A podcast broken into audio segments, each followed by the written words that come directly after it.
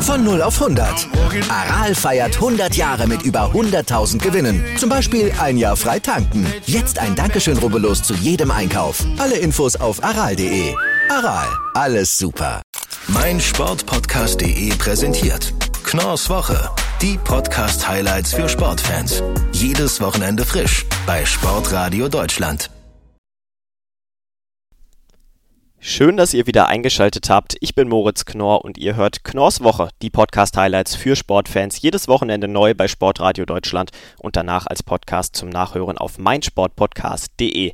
In dieser Woche geht es unter anderem um Doping im Parasport und um die Qualifikation der deutschen Basketballer für Olympia. Noch ein kleiner Hinweis für alle Podcast-Hörer: Alle Gäste findet ihr unten in den Shownotes verlinkt. Und jetzt geht rein in unseren Rückblick. Das war die Woche. Auch in der Sommerpause tut sich natürlich viel in der Fußball-Bundesliga, zwar nicht auf dem Platz, dafür umso mehr hinter den Kulissen. Grund genug, darüber zu sprechen und das mache ich mit Jens vom Brustring Talk, dem VfB Stuttgart Podcast. Hallo Jens. Hallo. Bei euch gibt's alle Infos rund um den VfB. Ein besonderes Format ist die VfB Viererkette. Was hat's damit auf sich? Genau, das ist ein gemeinsames Projekt, nicht nur von uns, sondern von insgesamt vier VfB-Podcasts zum einen dann rund um den Brustring ist da dabei, die Nachspielzeit, VfB STR und wir vom Brustring Talk. Das Ganze gibt seit 2019, startete damals mit zum Rückblick auf die damalige Hinrunde. Darauf folgten dann ein paar Live-Veranstaltungen in Zusammenarbeit mit dem VfB-Fanprojekt, unter anderem auch im Vorfeld der Mitgliederversammlung 2019 mit den damaligen Präsidentschaftskandidaten Klaus Vogt und Christian Riedmüller. Einen Namen hast du gerade schon angesprochen, Klaus Vogt. Ihr habt ihn noch einmal interviewt in eurer neuesten Folge von der VfB Viererkette. Eine Stunde ging es zur Sache. Was waren die Themen? Genau, also Klaus Vogt ist ja auch amtierender VfB-Präsident und im Vorfeld der jetzt wieder anstehenden Präsidentschaftswahlen haben wir mit ihm gesprochen. Das Ganze mit Lennart von Rund und den Brustring und meiner Wenigkeit. Und es ging thematisch natürlich einmal um die bisherige Amtszeit. Rückblick ist es ja auch einiges passiert beim VfB Stuttgart. Also es ging ja da hoch her. Das ist ja auch deutschlandweit durch die Medienlandschaft gegangen. Gerade um den Jahreswechsel 2019, äh 2020, 2021. Die Auseinandersetzung auch zwischen Thomas Hitzesberger und Klaus Vogt als amtierenden Präsidenten. Das war natürlich ein großes Thema, sozusagen die Rückschau auf seine bisherige Amtszeit, die sich ja auch Corona-bedingt verlängert hatte. Und darüber hinaus natürlich auch ganz wichtiger Punkt, was, was sind seine Ziele, was sind seine Projekte, weil er das ja im Vergleich zu seinem Mitbewerber Pierre-Enrik Steiger nicht so wirklich greifbar irgendwo öffentlich gemacht hatte, sondern da oft auch darauf verwiesen hatte, ja, man sollte sich doch anschauen, was er bisher geleistet habe. Daraus kann man das auch ein bisschen ableiten, was er für die weitere Amtszeit auch vorhabe. Das hat man auch nochmal rausgestellt im Gespräch.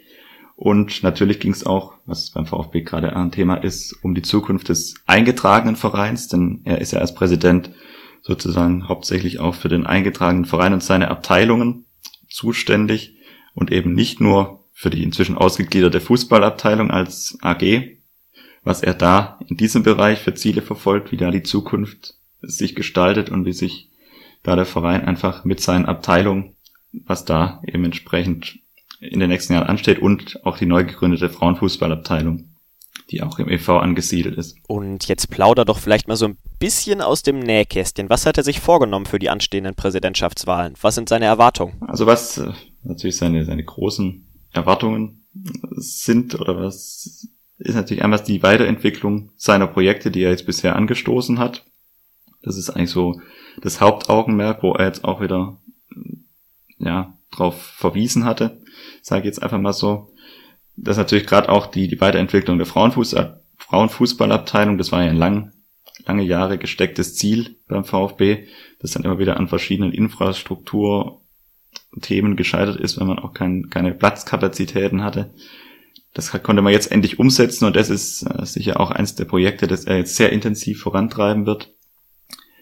Und ja, des Weiteren gilt es natürlich einfach die bisher angestoßenen Dinge fortzusetzen. Da musste er sich ja auch vielen Vorwürfen auseinander, mit auseinandersetzen, dass viele Projekte eben auf der Strecke geblieben sind während seiner bisherigen Amtszeit und da hat er jetzt auch im Interview nochmal einiges klarstellen können, woran, wo da auch die Gründe liegen und was da in den nächsten Jahren eben auch noch weiter vorangetrieben werden kann. Hoffentlich natürlich mit, mit der wegfallenden Komponente Corona, die natürlich auch vieles eingeschränkt hat. Und alle weiteren Infos zum VfB Stuttgart hört ihr beim Brustring Talk, dem VfB Stuttgart Podcast mit dir, Jens. Ich danke dir, dass du hier warst. Es wurde deutsche Basketballgeschichte geschrieben am vergangenen Wochenende. Die deutsche Basketballnationalmannschaft hat sich zum ersten Mal seit 2008 wieder für die Olympischen Spiele qualifiziert. Bei mir ist Basketballexperte Daniel Seiler. Ich grüße dich. Hallo Moritz. Jetzt sind es nicht einmal mehr zwei Wochen bis zu den Spielen in Tokio. Man könnte denken, die Qualifikation ist auf den letzten Drücker gelungen. Aber erklär doch mal, wieso kam es erst so spät dazu? Ja, es waren die ähm, ursprünglich geplanten FIBA-Olympia-Qualifikationsturniere, die eigentlich 2020 hier hätten schon stattfinden sollen. Grund war einfach, dass aufgrund der gespielten Weltmeisterschaft im Jahr 2019 ähm, gab es Mannschaften, die sich noch nicht durch diese, Qualifik äh, durch diese Weltmeisterschaft qualifiziert haben. Dann gab es eben diese Olympia-Qualifikationsturniere, das waren vier Stück an der Zahl, eins in Kanada, eins in Kroatien, eins in Litauen und eben eins in Serbien. Die deutsche Mannschaft hat es eben in Kroatien, in Split, ähm, geschafft, diese Olympia-Quali zu machen und ist jetzt somit gleichzeitig wie Tschechien, Slowenien und Italien für Olympia qualifiziert die Olympia-Qualifikation. Sie ist natürlich noch einmal etwas ganz anderes als jegliche Erfolge auf Vereinsebene, sein Land auf der größtmöglichen Bühne vertreten zu dürfen. Wie war denn die Stimmung im deutschen Lager, nachdem das Ding dann in trockenen Tüchern war? Also die Stimmung der Deutschen war wirklich exzessiv. Also nach der Schlusssirene sind eigentlich alle Bankspieler auf das Parkett gestürmt und haben sich mit den letzten fünf, die noch auf dem Feld war, zusammengefreut. Es ist wirklich, es ist kein Auge trocken geblieben. Trainer Hendrik Rödel, der auch vor der, vor dem Turnier in, in der Kritik war, hat sich auch, hat sich sehr positiv geäußert, hat wirklich jeden Spieler nochmal geherzt und auch die deutsche Mannschaft hat sich sehr, sehr positiv eben allgemein gezeigt. Ähm, das ist der emotionalste Moment in meiner Karriere, sagte zum Beispiel Johannes Vogtmann, der auch ein überragendes Turnier gespielt hat. Äh, die Mannschaft hat auch angekündigt, die Strände von Split ein bisschen äh, unsicher zu machen nach dieser Qualifikation. Also da ist ein unfassbarer Stein vom Herzen gefallen, weil es eben auch in der Vorberichterstattung so vieles gab, worauf sich fokussieren konnte, was aber nicht mit Basketball zu tun hat und deshalb es sportlich so zu schaffen, ich glaube, das war einfach unfassbar für alle und ist jetzt ein, eine doppelte Ehre, Deutschland in Tokio vertreten zu dürfen. Und wie sieht's mit den Erwartungen aus? Kannst du vielleicht so eine kleine Euphoriewelle loslösen? Was denkst du, was kann die deutsche Mannschaft in Tokio erreichen? Also ich nehme jetzt alle einfach mal mit auf eine Euphoriewelle, weil genau das ist das, was ich auch im Endeffekt erwarte bei Olympia. Die deutschen, deutsche Mannschaft hat es in Gruppe B mit Australien, Nigeria und Italien zu tun. Ähm, Australien und Nigeria jetzt nicht gewohnt, gerade starke Basketballnationen zu sein. Die Australier haben zwar eine gute WM gespielt 2019, werden aber dieses Jahr in Olympia nicht so stark vertreten sein. Die Italiener könnten ein bisschen gefährlich werden. Es kommt eben da auch drauf an, wer da im Kader steht. Auch die Italiener haben sich eben nur durch dieses Qualifikation, Qualifikationsturnier, pardon, in die äh, zu Olympia gebracht. Und ansonsten rechne ich der deutschen Mannschaft tatsächlich gute Chancen auf, äh, aus, eine gute Rolle zu spielen. Ob es für eine Medaille reicht, das ist natürlich schwierig. Top-Favorit ist ganz klar die USA, gefolgt vom Weltmeister Spanien und vom letztmaligen Europameister den Franzosen. Aber ansonsten traue ich, trau ich der deutschen Mannschaft tatsächlich ganz viel zu. Die Gruppe wird auf jeden Fall überstanden. Ich denke, da kann ich meine Hand für ins Feuer legen. Und wenn ihr euch die Zeit bis zum Start des Olympischen Basketballturniers vielleicht noch ein bisschen totschlagen wollt, dann hört doch gerne rein bei Triple Double, dem NBA-Podcast auf meinsportpodcast.de, denn aktuell laufen ja auch noch die NBA Finals und dort verpasst ihr dann absolut gar nichts. Also, ich danke dir, dass du hier warst, Daniel. Danke auch. Und jetzt gehen wir einmal ganz schnell in die Pause. Bis gleich.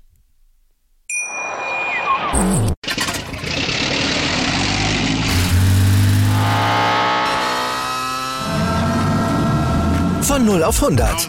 Aral feiert 100 Jahre mit über 100.000 Gewinnen. Zum Beispiel ein Jahr frei tanken. Jetzt ein Dankeschön, rubbellos zu jedem Einkauf. Alle Infos auf aral.de.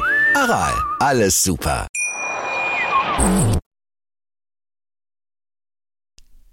Und da sind wir auch schon wieder aus der Pause zurück. Ich bin immer noch Moritz Knorr und ihr hört Knorrs Woche, die Podcast-Highlights für Sportfans. Und viele von euch, die werden es vielleicht kennen, diese Zeit im Dezember zwischen den Feiertagen, wenn es so richtig heiß wird im Ellipelli in London. Die Rede ist natürlich von der Darts-WM, aber Darts, das ist noch viel mehr als nur die Weltmeisterschaft. Am nächsten Wochenende startet das World Matchplay in den Winter Gardens in Blackpool und bei mir ist Kevin Schulte von Checkout, dem Darts-Podcast. Hallo Kevin. Hallo, grüße dich, danke für die Einladung. Kevin, jetzt erklär doch mal vielleicht für unsere Hörerinnen und Hörer, die sich vielleicht nicht so gut im Darts auskennen, welchen Stellenwert hat das World Matchplay? Also das World Matchplay findet jedes Jahr im Juli statt und ist äh, das zweitwichtigste Turnier nach der WM tatsächlich. Äh, dort wird auch das äh, zweitmeiste Geld ausgelobt, was dann für das Ranking zählt. Der Gewinner kriegt 150.000 Pfund, 500.000 Pfund zum äh, Vergleich gewinnt der äh, Weltmeister jedes Jahr. Also ist noch ein großer Unterschied, aber trotzdem ist das zweitwichtigste Turnier. Es gibt auch noch die Premier League Darts, da hat der ein oder andere vielleicht auch schon von gehört, aber das Turnier zählt halt nicht für das Ranking. Deshalb ist das World Matchplay auch so wichtig. Im letzten Jahr, da hieß der Sieger Dimitri Vandenberg, damals Corona-bedingt nicht in Blackpool, sondern in Milton Keynes, sein erster und bisher auch noch einziger großer Titel. Er hat sich trotzdem unglaublich entwickelt, aber was macht die aktuelle Form? Gehört er wieder zum Favoritenkreis? Also zu dem absolut engsten Kreis würde ich ihn tatsächlich nicht zählen. Äh, dafür ist jetzt die Form nicht äh, so herausragend. Also er hat ein gutes Jahr seitdem gespielt, seit diesem völlig überraschenden Triumph vor einem Jahr, aber jetzt auch kein herausragendes ähm, er ist auf Platz 8 in der Welt, eben auch, weil er letztes Jahr dieses Turnier gewonnen hat. Er bekommt es in der ersten Runde mit Devin Peterson zu tun, auch ein Mann, der sich im Zuge von Corona stark verbessert hat, aber jetzt zuletzt nicht mehr so die, die gute Form präsentiert hat. Dementsprechend glaube ich, das ist ein machbarer Erstrundengegner. Danach könnte aber schon Dave Chisnell warten und spätestens im Viertelfinale wird es dann richtig knallig gegen die Nummer 1 der Welt, Gervin Price, oder gegen die Nummer 16, aber den Premier League Champion Johnny Clayton. Also die sind in diesem Turnierbaum alle verankert. Dementsprechend ist das ein sehr schwerer Weg für Dimitri Vandenberg.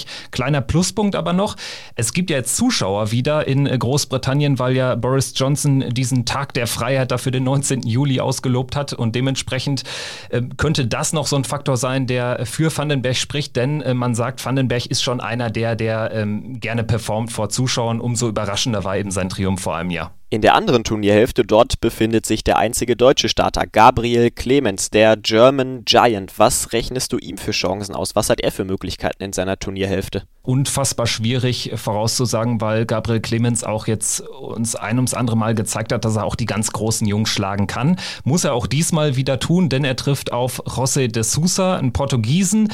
So ein bisschen Exot im Dart, der sich auch häufiger mal verrechnet, aber unfassbar gut ist. Der hat äh, in seinem Debütjahr die Premier League äh, richtig klasse absolviert, ist ins Finale eingezogen und ähm, hat letztes Jahr den Grand Slam of Darts so im Ranking, sage ich mal, das dritt-, viertwichtigste Turnier eines Jahres gewonnen. Dementsprechend ist das ein Mann, der ganz oben jetzt angeklopft hat. Ähm, Nummer 10 der Welt mittlerweile auch schon, klarer Favorit gegen Gaga. Aber Gabriel Clemens hat auch bei der WM gezeigt, dass er einen Peter Wright rausnehmen kann. Das ist auch jemand, äh, vor dem die großen Jungs schon Respekt haben. Dementsprechend, ja, eine Überraschung kann es werden, aber auch danach wird es unfassbar schwer. Er würde dann äh, möglicherweise auf Michael Smith, äh, ehemaliger WM-Finalist, treffen. Also mehr als das Achtelfinale ist, glaube ich, nicht drin für Gabriel Clemens. Und der Achtelfinaleinzug wäre auch schon eine große Überraschung, weil De Sousa eben echt starker Spieler ist. Ob es dann soweit kommt und wie weit es geht für Gabriel Clemens, das hört ihr dann ab dem nächsten Wochenende bei Checkout, dem Darts-Podcast. Dort verpasst ihr nichts zum World Matchplay und werdet versorgt mit allen wichtigen Infos rund um den Dartsport. Ich danke dir, dass du hier warst, Kevin. Ja, danke dir für die Einladung und bis bald und schaltet gerne jetzt über die nächsten Tage Checkout ein. Die EM, sie geht zu Ende an diesem Wochenende. Ein knapper Monat voller schöner Bilder, voller Emotionen, aber auch voller Erkenntnisse, dass der Fußball nicht immer die richtigen Zeichen setzt. Trotz aller Widerstände haben sich zwei Mannschaften bis ins Finale vorgekämpft, Italien und England. Und ich begrüße Yannick Meyer von Europa Tortur, dem EM-Podcast von meinsportpodcast.de und 90 Plus bei mir. Hallo Yannick. Hi Moritz, grüß dich, danke für die Einladung.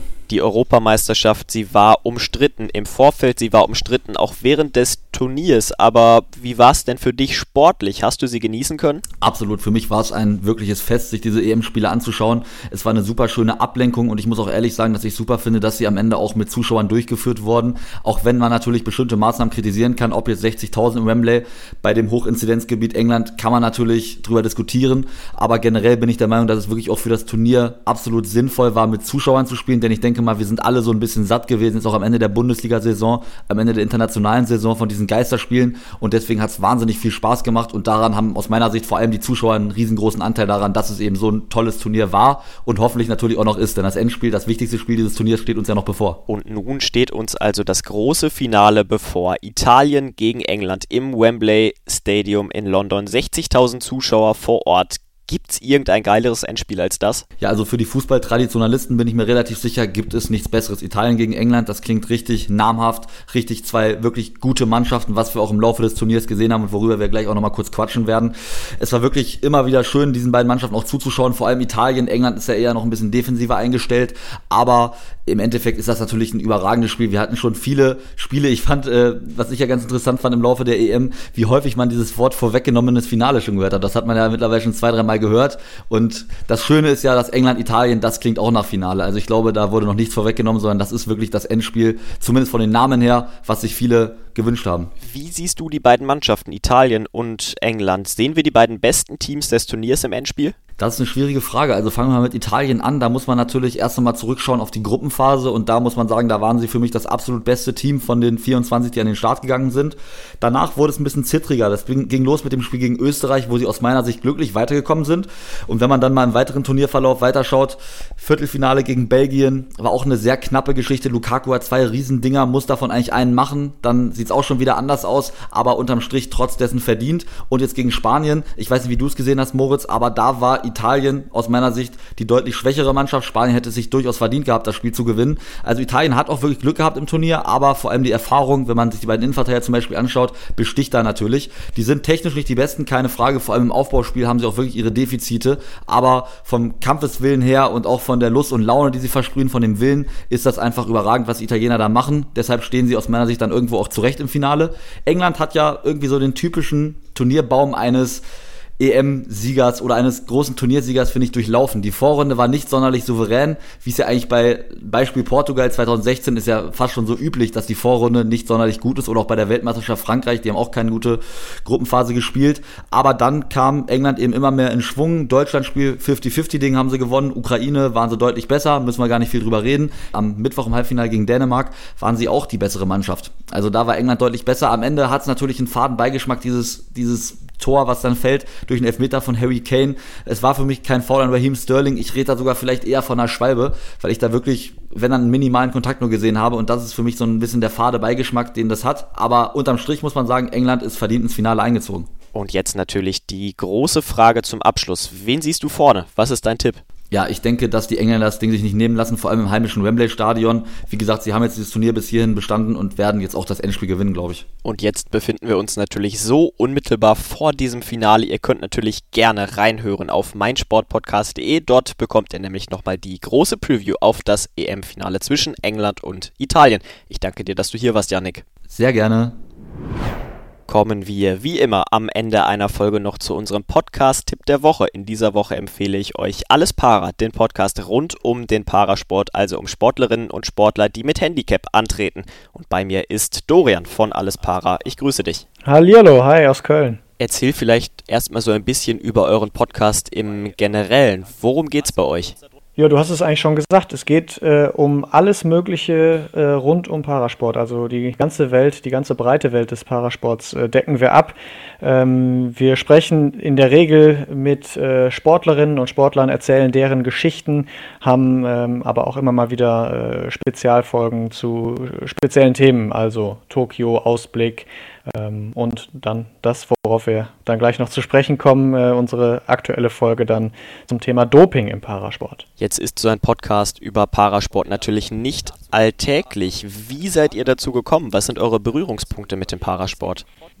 Gute Frage. Also wir haben beide, also ich mache das ja nicht alleine, sondern mit äh, meinem Kollegen Philipp Wegmann. Äh, wir haben einfach eine, eine, Verbindung zum Parasport, weil wir äh, über einen Kumpel, der erblindet ist, äh, ja, da so erste Kontakte in, in, die, äh, in diese Welt, sage ich mal, ähm, äh, ja, erfahren haben und dann bieten wir dem Ganzen mal eine äh, etwas andere Plattform, und zwar die Podcast-Plattform. Doping im Parasport. Davon handelt eure neue Folge, die in der nächsten Woche dann erscheinen wird. Klingt erstmal ein bisschen kontrovers. Wie sieht Doping im Parasport denn überhaupt aus? Das wussten wir auch vorher nicht und haben das deswegen mal auf die Agenda gesetzt und haben mit einer österreichischen Forscherin gesprochen, die eben dazu Untersuchungen durchführt, wie das überhaupt aussieht, was es da für äh, Doping-Methoden sozusagen gibt.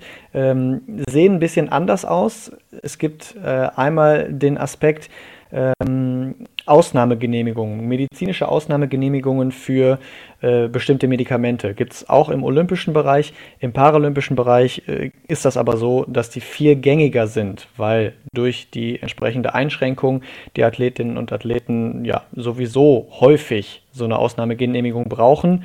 Und ja, dann lässt es sich auch leichter mal noch eine zweite oder dritte, äh, ein zweites oder drittes Medikament draufschreiben auf diese Liste, was dann gar nicht mehr so auffällt, ob das jetzt leistungssteigernd ist oder nicht, kann es aber dann doch mal sein. Das ist äh, ein Aspekt. Und ein anderer Aspekt, der jetzt ja gar nicht so direkt als, als Doping ähm, zu, zu bewerten ist, aber ja so ein bisschen als das Doping des Parasports gilt, sind die Klassifizierungen. Also die Athletinnen und Athleten äh, starten ja in verschiedenen Startklassen, je nachdem, wie groß die Einschränkung ist, die sie entsprechend haben. Und wenn die Athletinnen da vorher klassifiziert werden, von Ärzten äh, begutachtet werden, da kann man sich entsprechend mal vielleicht ein bisschen schlechter machen, startet in einer Startklasse, wo tendenziell mehr gehandicapte Menschen drin sind. Und wenn ich aber eigentlich doch deutlich leistungsstärker bin, habe ich natürlich in einer in Anführungsstrichen schlechteren Startklasse deutlich größere Medaillenchancen. Ist natürlich jetzt schlecht über eine klassische Dopingliste und Mittel äh, zu bewerten, aber auch das ein Problem auf jeden Fall im Parasport. Also, ihr könnt euch freuen auf tiefgehende Einblicke in den Parasport mit dem Schwerpunkt Doping in der nächsten Folge, aber sonst auch generell zu allem, was ihr so wissen solltet bei Alles Para, dem Podcast rund um den Parasport. Ich danke dir, Dorian, dass du hier warst. Ja, danke schön. Und dann sind wir auch schon wieder am Ende dieser Folge angelangt. Ich danke euch, dass ihr zugehört habt. Ich hoffe, ihr schaltet auch in der nächsten Woche wieder ein bei Knorrs Woche. Und wenn ihr irgendwas verpasst habt, dann könnt ihr natürlich jederzeit alles nachhören auf meinsportpodcast.de. Ich wünsche euch ein schönes Wochenende. Macht's gut und bis zum nächsten Mal. Ciao.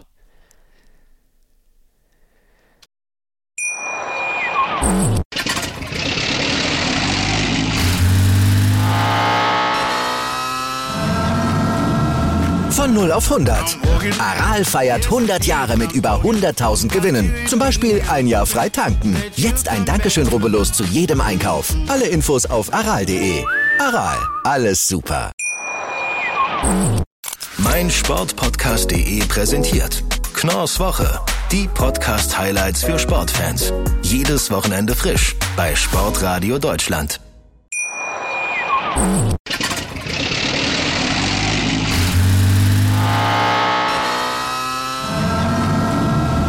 Von 0 auf 100. Aral feiert 100 Jahre mit über 100.000 Gewinnen. Zum Beispiel ein Jahr frei tanken. Jetzt ein Dankeschön, rubbellos zu jedem Einkauf. Alle Infos auf aral.de. Aral, alles super.